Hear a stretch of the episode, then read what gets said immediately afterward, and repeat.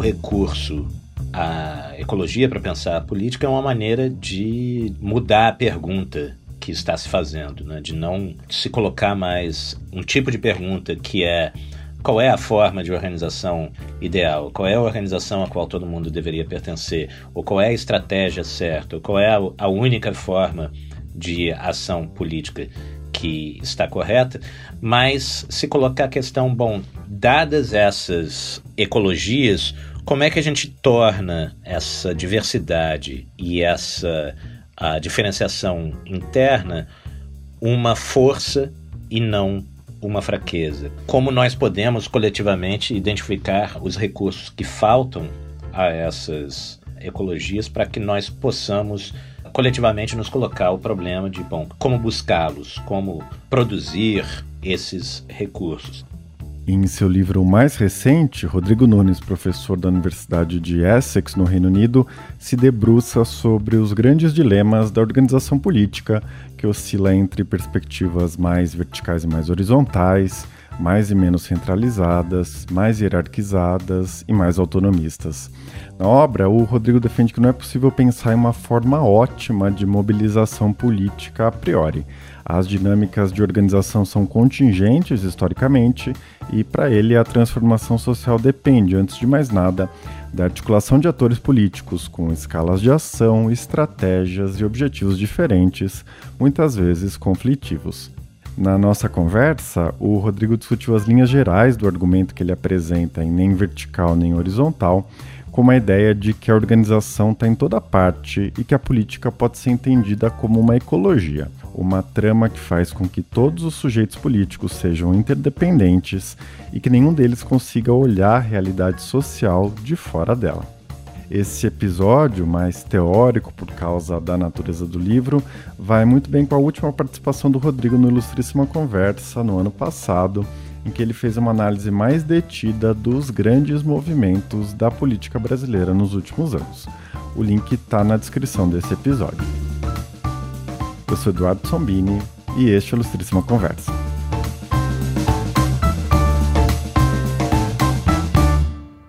Rodrigo, seja muito bem-vindo de volta à Ilustríssima Conversa. É sempre um prazer te ter aqui, né?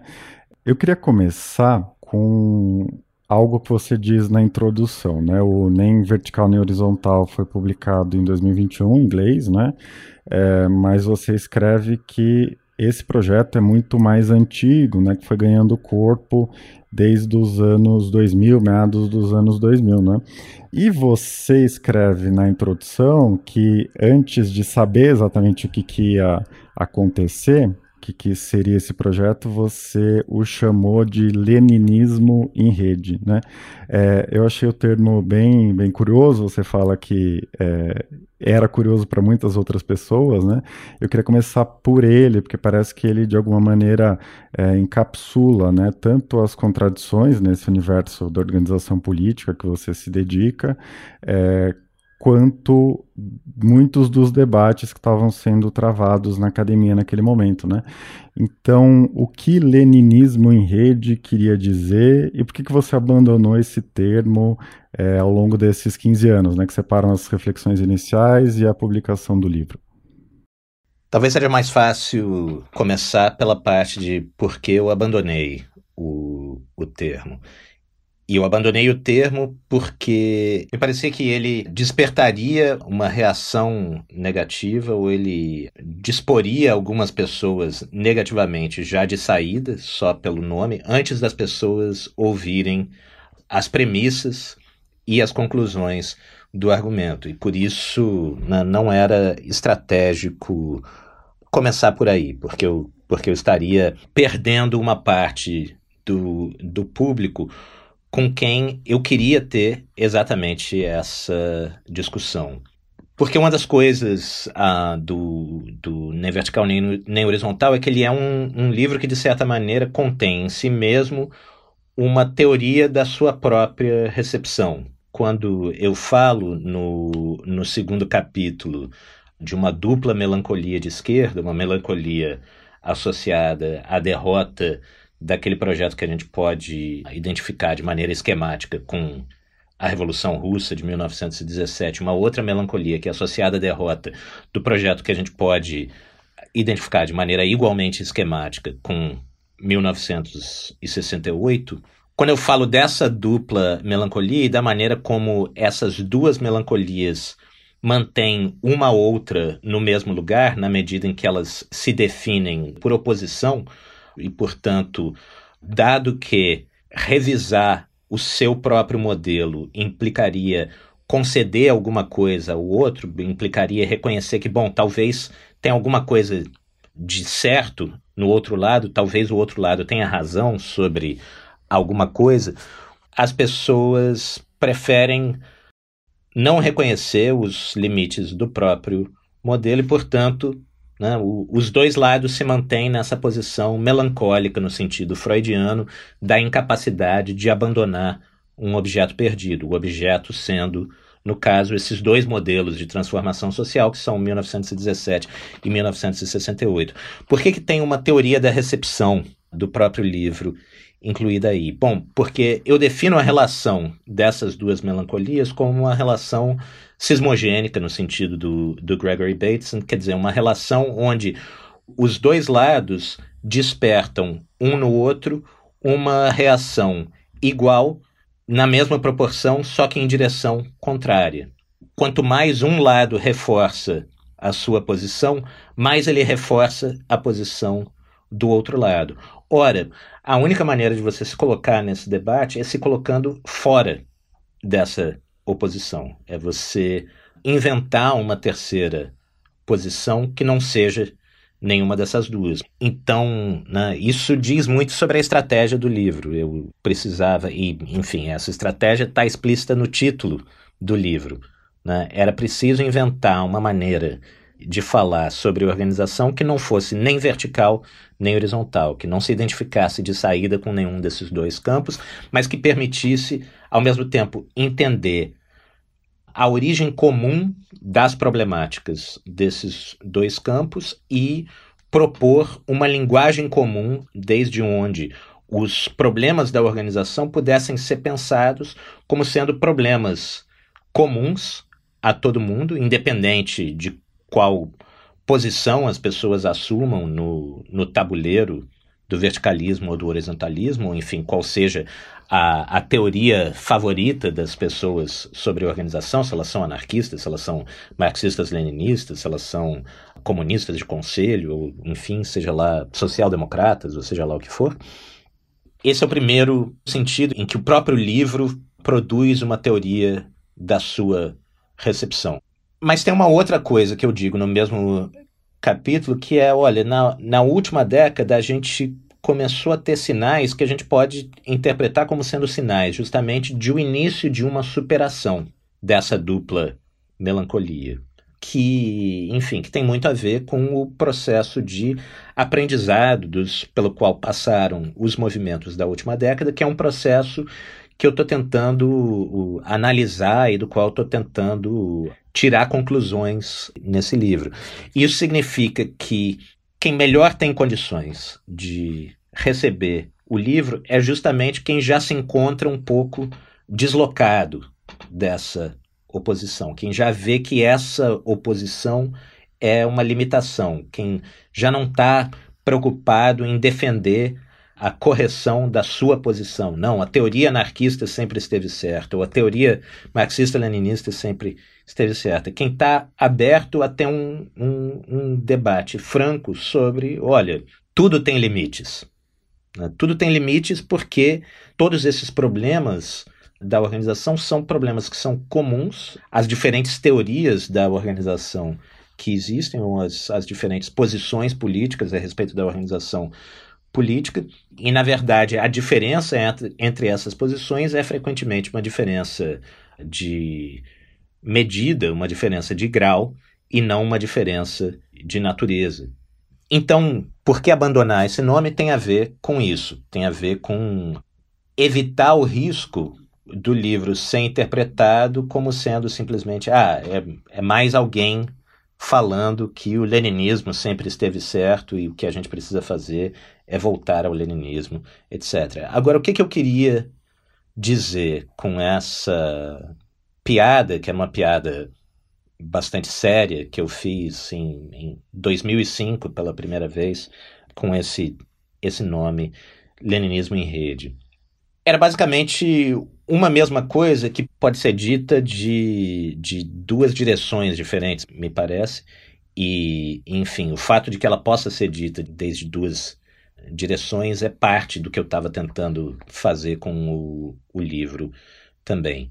Por um lado, nos, nos anos 90 e nos anos 2000, com o advento da internet e com a recepção das teorias científicas sobre auto-organização na física, na, na biologia, na matemática, etc., no pensamento político, você tinha uma tendência a pensar as redes, né, que eram a grande novidade naquele momento, como né, uma, uma nova forma de organização política, como esses espaços de auto-organização, de produção de soluções que seriam né, infinitamente abundantes, que né, não teriam limites, como se finalmente o, os problemas da organização tivessem sido resolvidos pela descoberta da forma rede.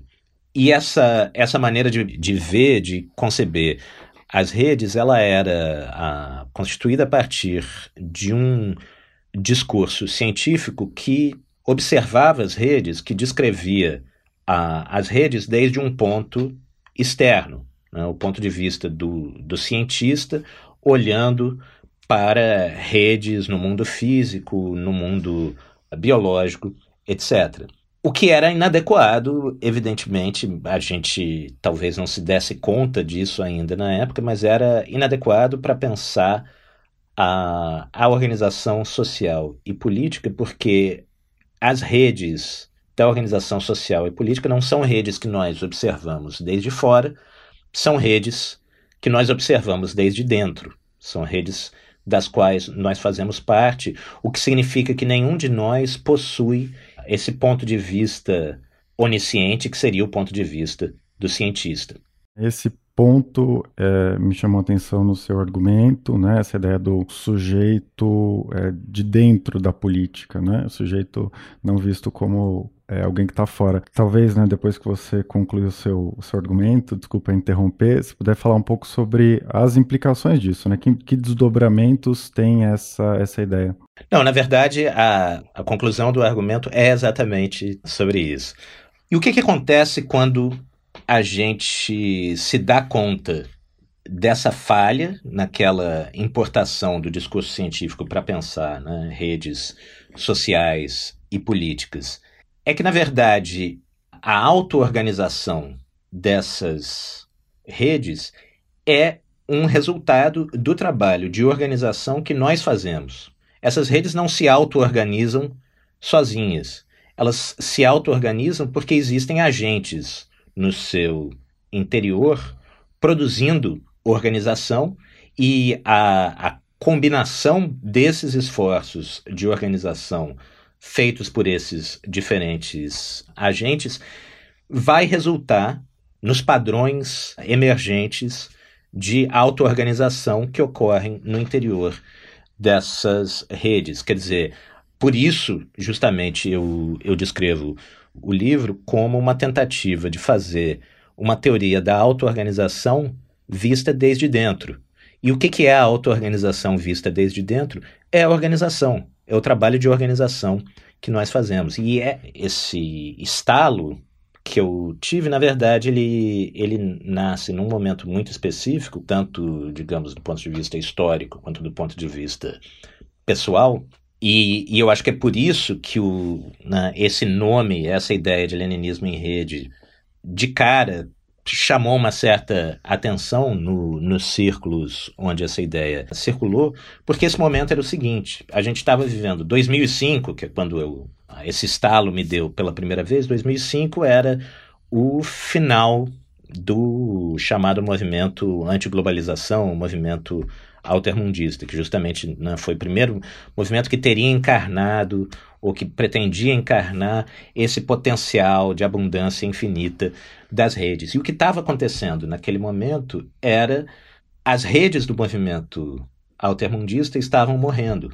E por que, que elas estavam morrendo? Porque você conseguia organizar eventos, você organizava protestos em, em algum lugar, e aí vinha gente do mundo inteiro para aquele protesto. Mas era 10 pessoas de uma cidade, duas pessoas de outra cidade, de cinco pessoas de um país inteiro. Ou seja, era um movimento que parecia um movimento quando você conseguia juntar essas pessoas num único lugar, mas quando essas pessoas voltavam para casa, ele não era movimento nenhum.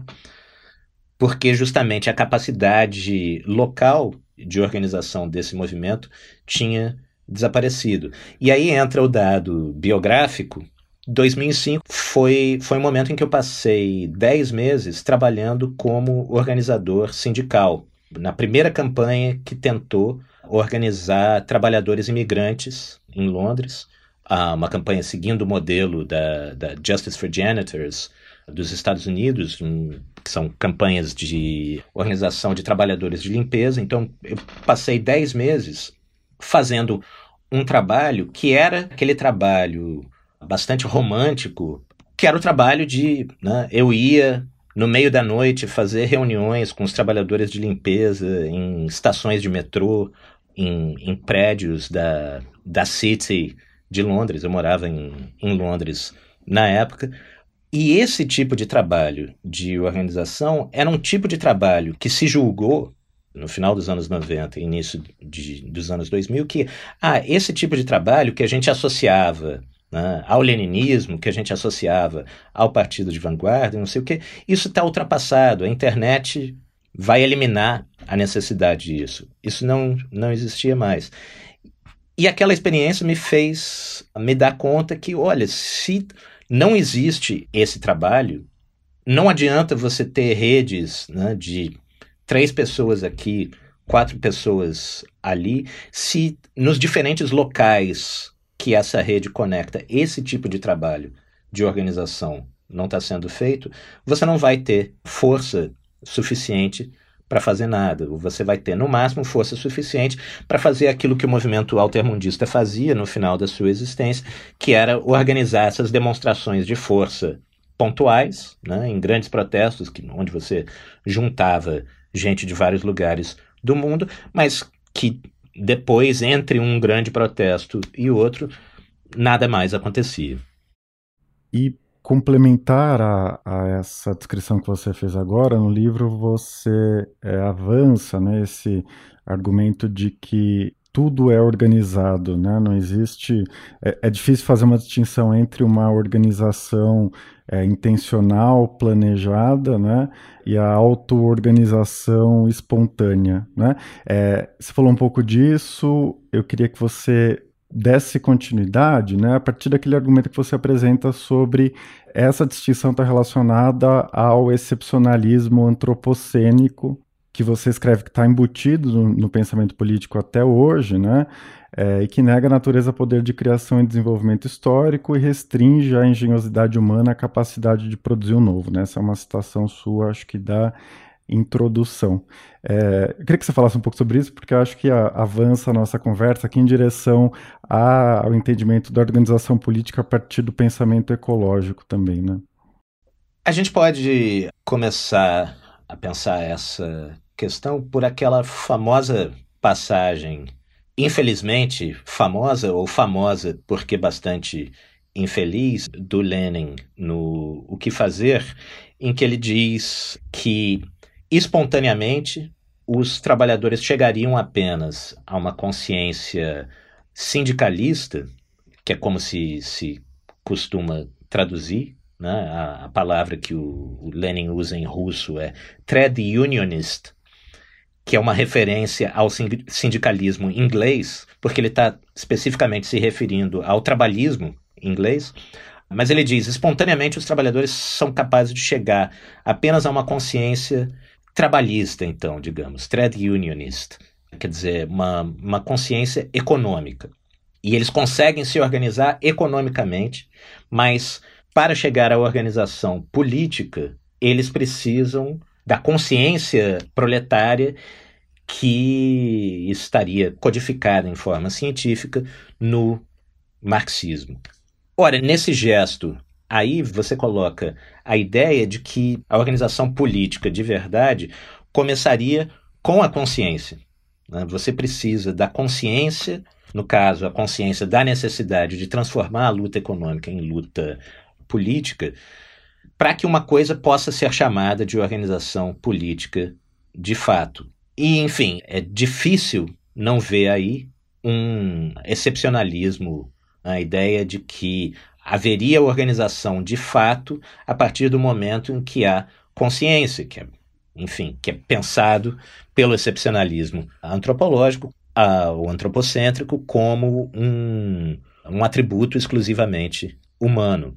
Isso vai gerar uma série de problemas. Né? Um dos problemas principais, que é um dos principais problemas com os quais eu, eu tive que me haver nesse projeto que desagou no, nem vertical nem horizontal, é justamente a associação entre organização e partido, que no fim das contas era uma associação em relação à qual, na maior parte do tempo, tanto os ditos verticalistas quanto os ditos horizontalistas estariam de acordo.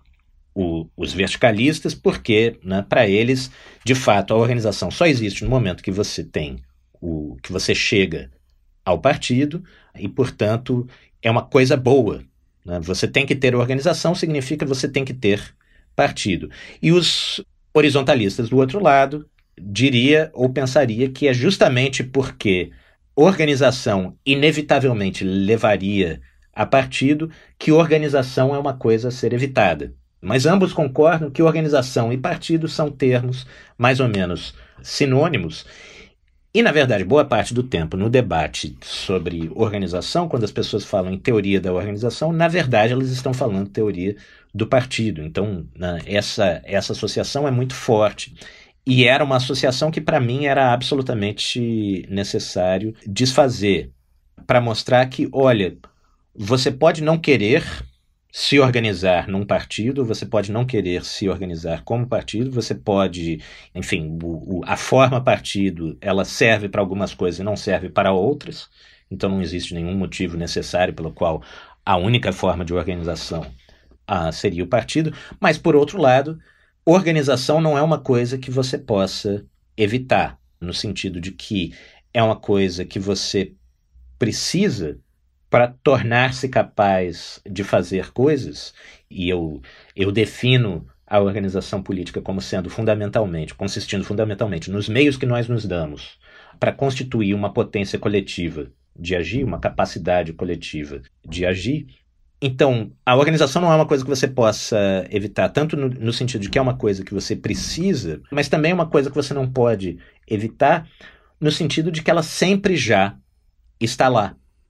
A tradição, e particularmente né, a, a tradição, o pensamento da organização que nos é legado pelo marxismo-leninismo, que nos é legado por essa a ruptura que estaria colocada aí nessa famosa passagem do, do Como Fazer, do Lenin, essa tradição toda nos faz pensar na organização política como uma coisa que seria rara. O normal é não ter organização política. A organização política só aparece quando aparece a consciência, quando aparece a intenção de organizar-se politicamente. Para mim, o caminho era exatamente o inverso: é dizer a organização é ubíqua. Qualquer coisa de que nós possamos falar já está organizada de alguma maneira. E a organização política pode emergir espontaneamente, simplesmente a partir de uma organização social que não era política no momento em que essa organização ganha propósitos, ganha fins políticos. Um dos exemplos que eu gosto de dar, que eu não uso no, no livro, é aquilo que aconteceu no final de 2012 que é um dos prenúncios de que alguma coisa grande estava para acontecer, quando uma quantidade enorme de pessoas nas redes sociais começou a acrescentar Guarani Caiová aos nomes dos seus perfis para chamar atenção a disputa pelas terras Guarani Kaiowá que estava acontecendo naquele momento, que estava ameaçando uh, seriamente a, a, sobrevivência da população Guarani Kaiowá na região.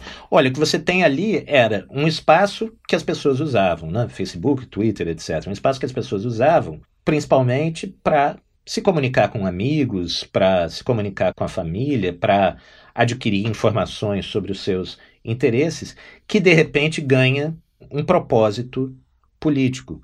A organização aparece a partir do momento, justamente, que você tem um mínimo de restrição na atividade dos indivíduos.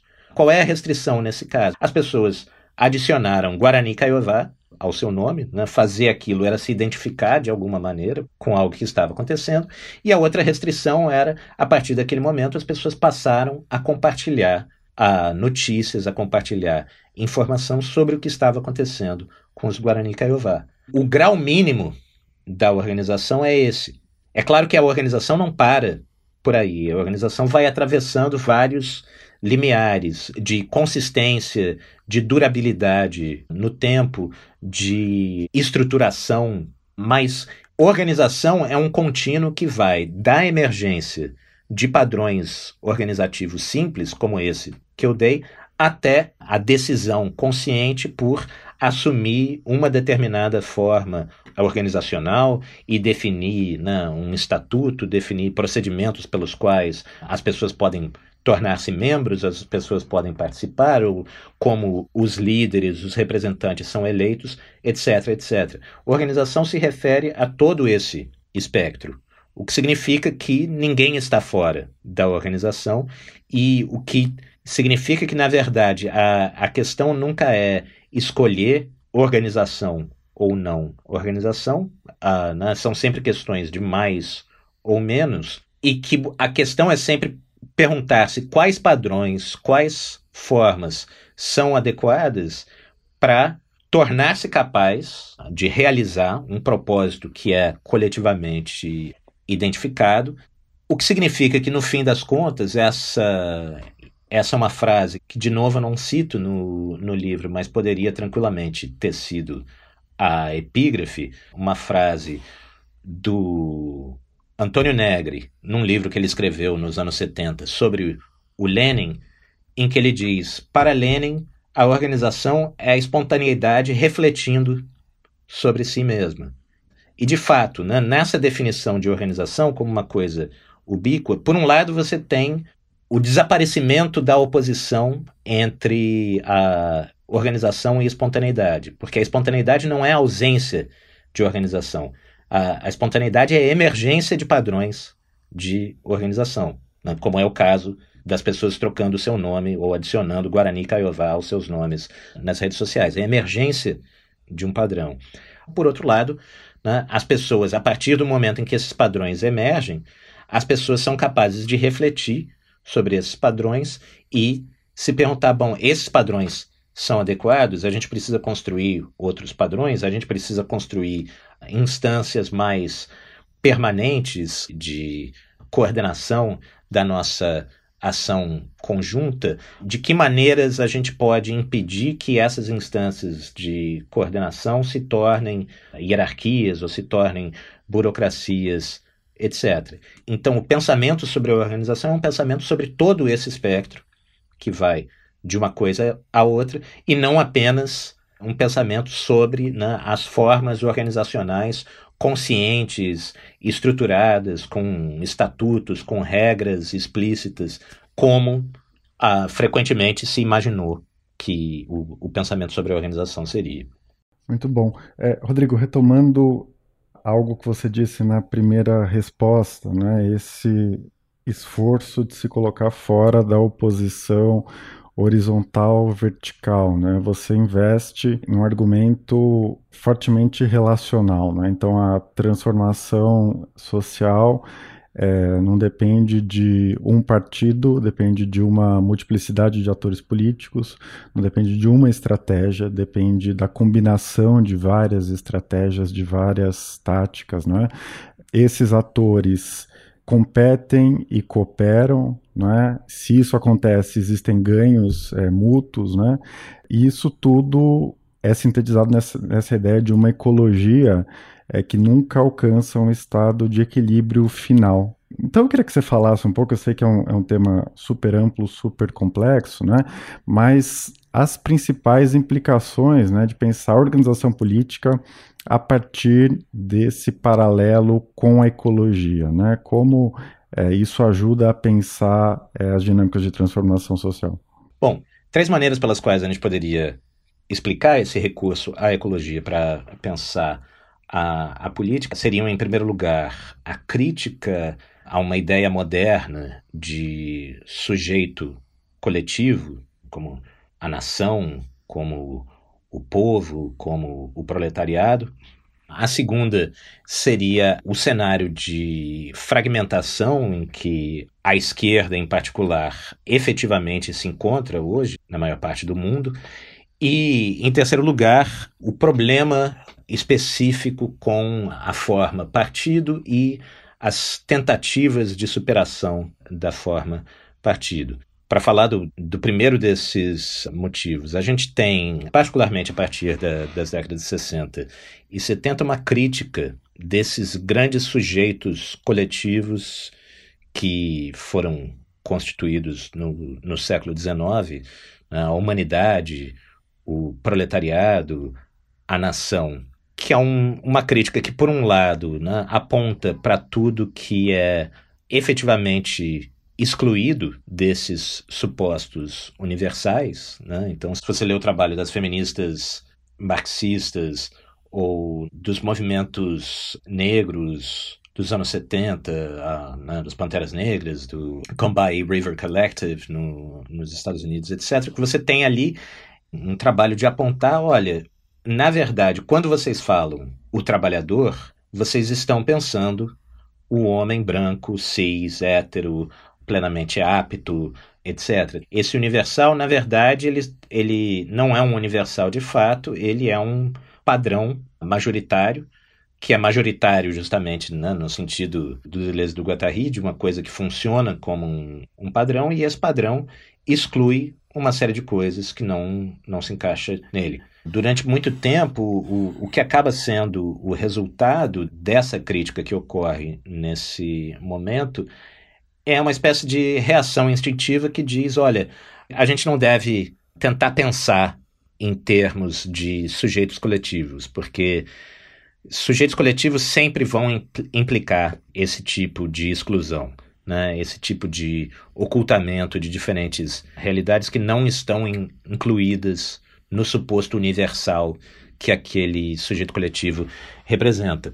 E o problema com isso é que para pensar a, a política, é inevitável pensar sujeitos coletivos, porque não, o motivo pelo qual nós precisamos nos organizar, quer dizer, nós precisamos nos dar meios para constituir uma potência de agir coletiva, é justamente que a nossa potência de agir individual é insuficiente para transformar as estruturas que a gente pretende transformar no mundo. Então você precisa compor sujeitos coletivos. A política não consegue eliminar por completo a necessidade de compor sujeitos coletivos. E a ecologia, então, o recurso à ecologia nos permitiria pensar essa composição de um sujeito coletivo, de, um, de uma agência coletiva, em termos que escapariam aquela maneira especificamente moderna de conceber essa agência coletiva à imagem e semelhança do sujeito autônomo da filosofia moderna. Então, né, esse seria um motivo, esse seria um caminho.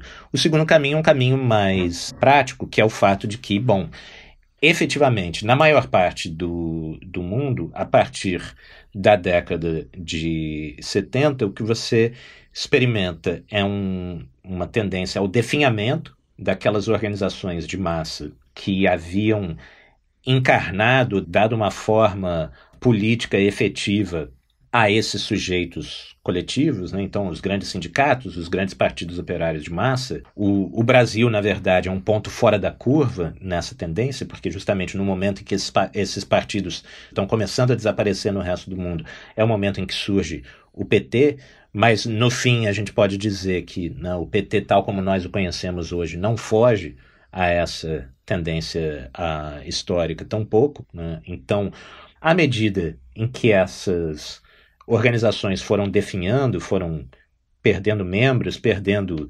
importância ou desaparecendo, o que você tem é uma ecologia que é muito mais fragmentada e que frequentemente né, ela está muito mais fragmentada, mas ela continua pensando a partir de uma lógica que é ainda ah, uma, uma lógica, digamos, quase que instintiva para a esquerda, que é uma lógica competitiva. É a lógica de que, bom, na, na esquerda nós estamos todos disputando para ver quem tem o ticket premiado da Revolução. Quem de fato se provará, será provado pelo processo histórico como sendo a vanguarda da Revolução. Ou, enfim, a vanguarda da reforma. O que significa que não apenas essas ecologias são mais fragmentadas, mas na medida em que elas são fragmentadas e competitivas entre si, elas são ecologias fracas, elas são ecologias que têm condições de fazer muito menos do que talvez tivessem se os agentes no seu interior estivessem pensando de maneira ecológica, ou seja, como um espaço não apenas de competição, mas também de cooperação e de benefício mútuo. Então, o segundo ponto é nós efetivamente vivemos em situações de fragmentação na maior parte do mundo. Diante desse cenário, o recurso à ecologia para pensar a política é uma maneira de, digamos, mudar a pergunta que está se fazendo, né? de não se colocar mais um tipo de pergunta que é qual é a forma de organização ideal, qual é a organização a qual todo mundo deveria pertencer, ou qual é a estratégia certa, ou qual é a, única forma de ação política que está correta, mas se colocar a questão, bom, dadas essas ecologias, como é que a gente torna essa diversidade e essa a diferenciação interna uma força e não uma fraqueza? Como é que a gente pode aproveitar melhor as ecologias que, que nós temos? E como é que nós podemos usar os recursos que já existem nessas ecologias para nos tornarmos coletivamente capazes de fazer mais? Ou como nós podemos coletivamente identificar os recursos que faltam a essas ecologias para que nós possamos coletivamente nos colocar o problema de, bom, como buscá-los, como encontrar ou produzir esses recursos. É claro que, diante desse cenário de fragmentação, muita gente, durante muito tempo, disse o que a gente precisa fazer é acabar com a fragmentação. O que a gente precisa fazer é voltar ao partido único, é voltar todo mundo para debaixo do mesmo teto, do mesmo guarda-chuva, organizacional. Pode ser que isso funcione em algum lugar, em algum momento. A verdade é que nas últimas décadas não faltou gente dizendo isso e, no entanto, não teve muita gente que foi atrás. Então, colocar-se as questões em, em termos ecológicos é uma outra maneira de lidar com o mesmo problema. Ao invés de ficar esperando essa reunificação que nunca vem, é se colocar conscientemente a questão, bom, como é que a gente pode transformar essa fragmentação, essa diferenciação em força? Como é que a gente pode ter a diversidade sem mera dispersão e assim por diante. E aí tem uma outra, uh, um outro motivo, o terceiro motivo para esse recurso à ecologia, para pensar a política, que tem a ver com o seguinte. Uma coisa que eu observo no livro é que a era de ouro do partido, da forma partido, coincide com a era de ouro da companhia verticalmente integrada. E talvez isso não seja mera coincidência. Mas da mesma maneira né, que o, a companhia verticalmente integrada era pensada como né, uma única organização que reunia em si todas as etapas de um mesmo processo econômico, o partido era pensado como essa forma organizacional que reunia em si todas as etapas e todas as funções do processo político. E eu acho que houve, em determinado momento, nos anos 90 e 2000, justamente nesse momento que combina a ressaca do triunfo do neoliberalismo, da morte definitiva do socialismo real, com essa esperança prometida pelo advento da internet e essa recepção dos discursos científicos sobre auto-organização no pensamento político, houve uma tendência, naquele momento, a confundir as formas que foram encontradas para cumprir determinadas funções da política com as funções elas mesmas. Se rejeitava a maneira como o, os países do socialismo real, como uh, os partidos comunistas haviam resolvido problemas como liderança, como disciplina, como organização, havia uma tendência a dizer: bom, essas formas estão superadas porque essas funções estão superadas. A política do futuro não terá mais nada disso, não terá liderança, não terá a organização, não terá disciplina, etc, etc. E eu acho que o saldo das experiências políticas da geração que atinge a maioridade política imediatamente nesse período, justamente, né, dos anos 90, início do, dos anos 2000, e o saldo das experiências da geração que atinge a maioridade política no ciclo de protestos do início da década passada, sugere, na verdade, uma outra coisa, que se as formas que se havia historicamente encontrado no século XIX e XX para cumprir, para exercer essas funções estavam superadas, as funções elas mesmas não estavam superadas. Que uma coisa como a liderança é uma função in ineliminável da política. Mas isso não significa que essa função precisa ser cumprida da mesma maneira como né, as pessoas pretendiam cumpri-la no século XIX e XX, e não significa que essas funções precisem estar concentradas num único ponto. Então, o recurso à ecologia para pensar a política é uma maneira também de pensar a possibilidade de que essas funções sejam cumpridas não por uma única organização ou não por um único nó de uma ecologia, mas que elas estejam disseminadas em diferentes pontos. A questão, então, é como construir essa forma de, de organização, como tirar o melhor proveito de uma organização diversa, de uma organização plural, de uma organização em rede, de uma organização em ecologia.